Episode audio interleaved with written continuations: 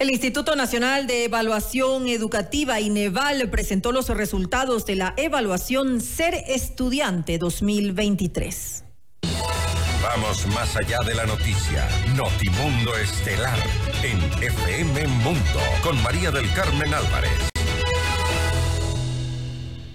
Nos acompaña aquí en nuestros estudios a esta hora licenciado José Flores. Él es coordinador general del INEVAL. Licenciado Flores, muy buenas noches y gracias por acompañarnos en este espacio. Le saluda María del Carmen Álvarez.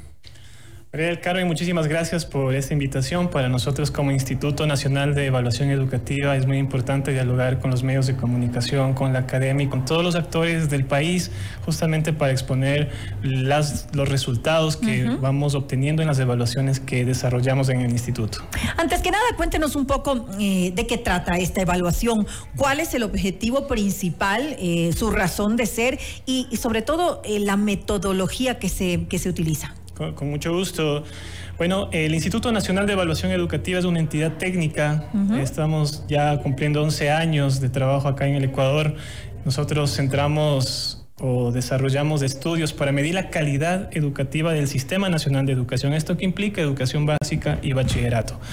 Eh, entonces, Desarrollamos eh, estudios para la evaluación a estudiantes en el componente de aprendizaje, eh, para la evaluación a docentes en el componente de desempeño profesional como tal, la evaluación a directivos y también la evaluación a establecimientos educativos como tal. Nosotros siempre estamos articulados con el Ministerio de Educación y el Ministerio establece las grandes metas que se deben alcanzar, los estándares de calidad educativa y con base a estos estándares en el caso de los estudiantes, también anclados al currículo nacional o anclados a los planes de estudio, desarrollamos nuestros instrumentos, la fundamentación de la evaluación y con eso año a año tratamos de entregarle al país datos rigurosos, objetivos, eh, también muy precisos respecto a la situación de los aprendizajes. Es decir, es para medir un poco cómo está eh, funcionando el sistema educativo en nuestro país y además cómo están asimilando los estudiantes esa educación, ¿no? Sí, totalmente, María del Carmen. Esta evaluación se centra en los aprendizajes de nuestros estudiantes. Como lo menciono, estamos explorando con base a los estándares de calidad educativa, como lo digo, son estas grandes metas. Y en ese sentido evaluamos qué sucede con los aprendizajes en el área de matemática, en el área de ciencias naturales, de ciencias sociales, de lengua y literatura. En diferentes materias. Eh, claro, en, estas áreas, eh, bueno, que pueden abarcar, o sea, son áreas que pueden abarcar varias materias. Así es, por ejemplo, en bachillerato, el área de me de, ciencias naturales tiene varias asignaturas, el área de ciencias sociales también tiene varias asignaturas, por ejemplo, historia, filosofía y, claro, eh, educación para la ciudadanía. Eh, eso está en este momento vigente en los planes de estudios en, aquí en el Ecuador. ¿Cuáles son los resultados entonces? Claro, bueno, eh, nosotros evaluamos al finalizar cada uno de los subniveles educativos. ¿ya? El Ecuador tiene el subnivel de básica elemental, que básicamente son los más pequeños, los que están finalizando, bueno, sería segundo, tercer y cuarto año de educación general básica les aplicamos cuando finalizan el subnivel para ver si ese aprendizaje que se estuvo planificado para esos años realmente se desarrolló. Eh, también evaluamos al finalizar educación general, eh, en el, subnivel de educación media, en séptimo año de educación general básica, en décimo y en tercer año de educación eh, de, bachillerato, perdón, del nivel de bachillerato. ¿Cómo se compone esto? tenemos aproximadamente en el sistema educativo nacional 4 millones de estudiantes, 16 mil instituciones educativas, nos gustaría evaluar a todos, pero creo que hay que llegar a fomentar una mayor cultura de evaluación en el país. Hacemos una muestra representativa, podemos explicar la educación o los aprendizajes en las instituciones educativas fiscales, fiscomisionales, municipales, particulares y también qué sucede a nivel de régimen escolar, qué sucede a nivel de régimen eh, Costa Galápagos o con versus eh, el régimen Sierra Amazonía y también qué sucede a nivel de educación eh, en, son, en áreas urbanas y versus áreas rurales. ¿no? Para eso está diseñado esta evaluación. ¿Qué muestra se ha utilizado para, para poder dar paso a esta evaluación? Sí, por ejemplo, evaluamos a 393 instituciones fiscales, 234 eh, instituciones eh, fiscomisionales, 53 instituciones municipales. En, municipales tenemos eh, o evaluamos sobre todo acá en el Distrito Metropolitano de Quito que congrega la mayor parte de, educación municipal acá en el país. Existe, podemos hablar de un, subsistema y 404 instituciones particulares, un total de 1.084 instituciones y 36.000 estudiantes evaluados.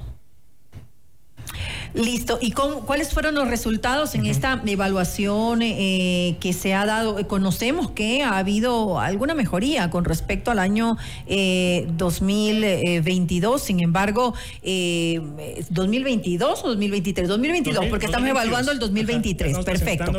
Entonces, con respecto al año 2022 ha, habido cierta mejoría, pero igual estamos en crisis en, en la educación en nuestro país. Sí, bueno, antes de la pandemia, antes del 2020, ya los resultados tanto de evaluaciones nacionales como de evaluaciones internacionales nos establecían algunos retos eh, para trabajar aquí en el Ecuador, en, estas cuatro áreas que menciono, ¿no? Sucede, viene la pandemia, los aprendizajes caen con un año de impacto en la pandemia, caen más con dos años de impacto de la pandemia y para el año, eh, para el tercer año, que podemos llamarlo después de la pandemia, empezamos ya a ver cómo ya se estabiliza esta caída de los aprendizajes. Así, por ejemplo, nos gustaría mencionar que los más pequeñitos, por ejemplo, en el área de matemática, obtuvieron 676 puntos y este año, en el 2023, eh, lo mejoraron dos puntos, 678 puntos. ¿Qué quiere decir esto? Nosotros establecemos una escala de medición que va de los 400 puntos hasta los 1000 puntos. Si el estudiante se acerca a los 1000 puntos, quiere decir que está desarrollando aquellas habilidades y también está desarrollando aquellos conocimientos que están establecidos en el currículo nacional. Por habilidades me refiero, por ejemplo, en el área de matemática que les comentaba, al razonamiento lógico matemático que está dentro del área de matemática como tal, ¿ya? El, área, el, tema de resolución de problemas de la vida cotidiana utilizando sumas, restas. Entonces, mientras más se va acercando a los mil puntos, los estudiantes van adquiriendo de mejor forma aquellos aprendizajes que están establecidos en el plan de estudios o en el currículo nacional, por llamarlo así. Nosotros establecemos una medida en los 700 puntos. ¿Qué significa los 700 puntos? Que si un estudiante alcanza eso, eh, desarrolla aquellos aprendizajes básicos o aquellos aprendizajes mínimos que necesita para ejercer de forma eh, responsable su ciudadanía en obligaciones, en derechos. Es decir, este sería el nivel el mínimo. Ese es el nivel, mínimo, de competencia. Nivel mínimo de competencia lo llamamos, ¿ya?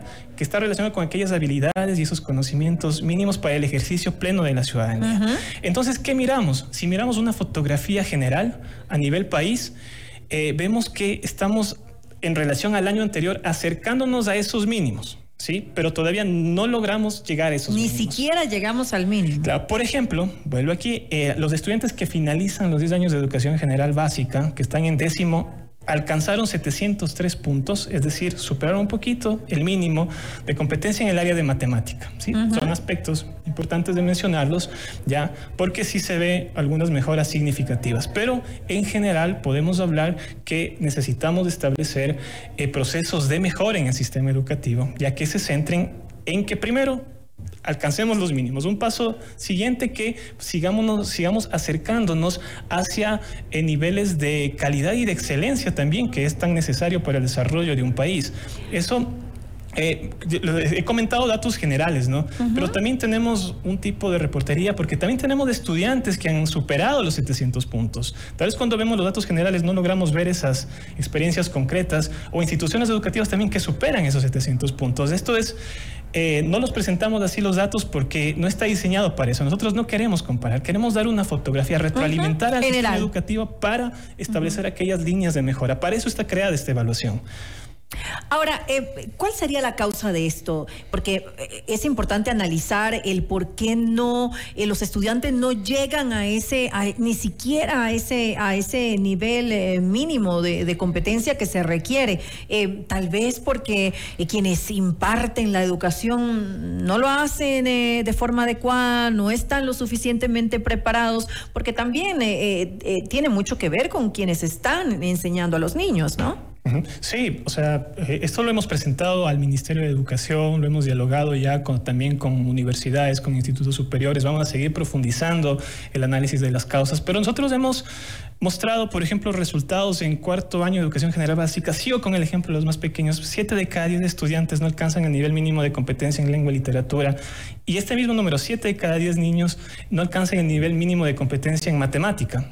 Veamos un poco las causas acá nos gustaría hacer como este análisis eh, que tiene que, que, es multi, multicausal, ¿no? Por ejemplo, eh, ¿Cómo se genera en las escuelas un ambiente eh, propicio de buen relacionamiento? Nosotros aplicamos también encuestas de factores asociados que nos explican el contexto. Le preguntamos al estudiante si se siente satisfecho con sus amigos. Por ejemplo, a los chiquitos, los estudiantes que se sienten satisfechos con sus amigos tienen mejor desempeño que los estudiantes que reportan que no se sienten. Es decir, el relacionamiento, se debe trabajar en aula también ese tipo de, de habilidades. Hay una influencia entonces del relacionamiento que tienen con sus compañeros. ¿Cómo se siente un estudiante? Qué tan satisfecho con la escuela se siente. Mm, ya si está identificado, no está identificado. Los estudiantes que se sienten identificados y satisfechos con sus escuelas tienen mejor desempeño. Por ejemplo, en elemental, 669 puntos los que se sienten satisfechos. Están más motivados. 651 puntos. Exacto, la motivación es un elemento importante, clave para el desarrollo de los aprendizajes. ¿Qué tan satisfechos se sienten con su familia? Ya, este es un elemento que más eh, significancia tiene al momento de analizar los resultados. Los más pequeñitos, 669 puntos los que se encuentran satisfechos, 643 puntos los que se encuentran nada satisfechos. Entonces, la familia, la escuela, los pares son eh, elementos importantes a trabajar en el ambiente escolar para que un estudiante pueda alcanzar los aprendizajes esperados, ¿no? Eh, el involucramiento de la familia, ese es uno de los mensajes importantes que hemos dado este año en el lanzamiento de resultados. Por ejemplo, si las familias eh, en el tiempo libre dedican un espacio para leer con, el estudiante. Eso también es una práctica tan importante en el área de lengua y literatura, en bachillerato, los estudiantes, los más grandes que reportan que sí leen con su familia, tienen 680 puntos versus 673 puntos de los estudiantes que no reportan haber leído o tener un espacio de lectura con su familia. Por eso... Eh, tienen que involucrarse más en la educación de sus hijos. Nosotros esto, como lo menciono, lo hemos dialogado el día miércoles con el ministro de Educación. Él también en el plan que ha establecido de, en el Plan Nacional de, Educación, que lo presentaba el día de ayer en el Colegio Juan Montalvo, mencionaba que es tan importante que que hay una corresponsabilidad de toda la sociedad para eh, la mejora de los aprendizajes, que efectivamente en la escuela se cuide, pero también el vecino de la tienda de la escuela pueda también ser un elemento que favorezca al desarrollo de los aprendizajes. Ahora, la inseguridad, ¿tiene alguna, de alguna, de alguna manera, eh, eh, influye en esto? Claro, influye. Si un niño se siente tranquilo, si un niño se siente seguro, si un joven de igual forma se siente eh, motivado, ¿ya? va a tener mejores de, mejor desarrollo, mejor asimilación de sus habilidades, sus conocimientos. Veamos los datos. Les preguntamos a los estudiantes si hay actos de vandalismo en su contexto próximo escolar. Los estudiantes que reportan que sí tienen actos de vandalismo, eh, tienen un desempeño en lengua y literatura de 663 puntos y los que no reportan un acto de vandalismo tienen eh, un desempeño de 676 puntos, 13 puntos de diferencia significativos, ya que efectivamente dan cuenta y muestran la importancia de que hay que considerar tranquilo. Definitivamente. Bueno, debemos finalizar por una cuestión de tiempo, lamentablemente, esta entrevista licenciado Flores, pero rápido ya para cerrarla, eh, recomendaciones. ¿Cuáles son las recomendaciones que se dan al gobierno, a las autoridades responsables? Sí, bueno, el Instituto de Evaluación Educativa, a partir de, la autonomía técnica, administrativa, financiera que tiene, tiene un rol muy importante en el Ecuador.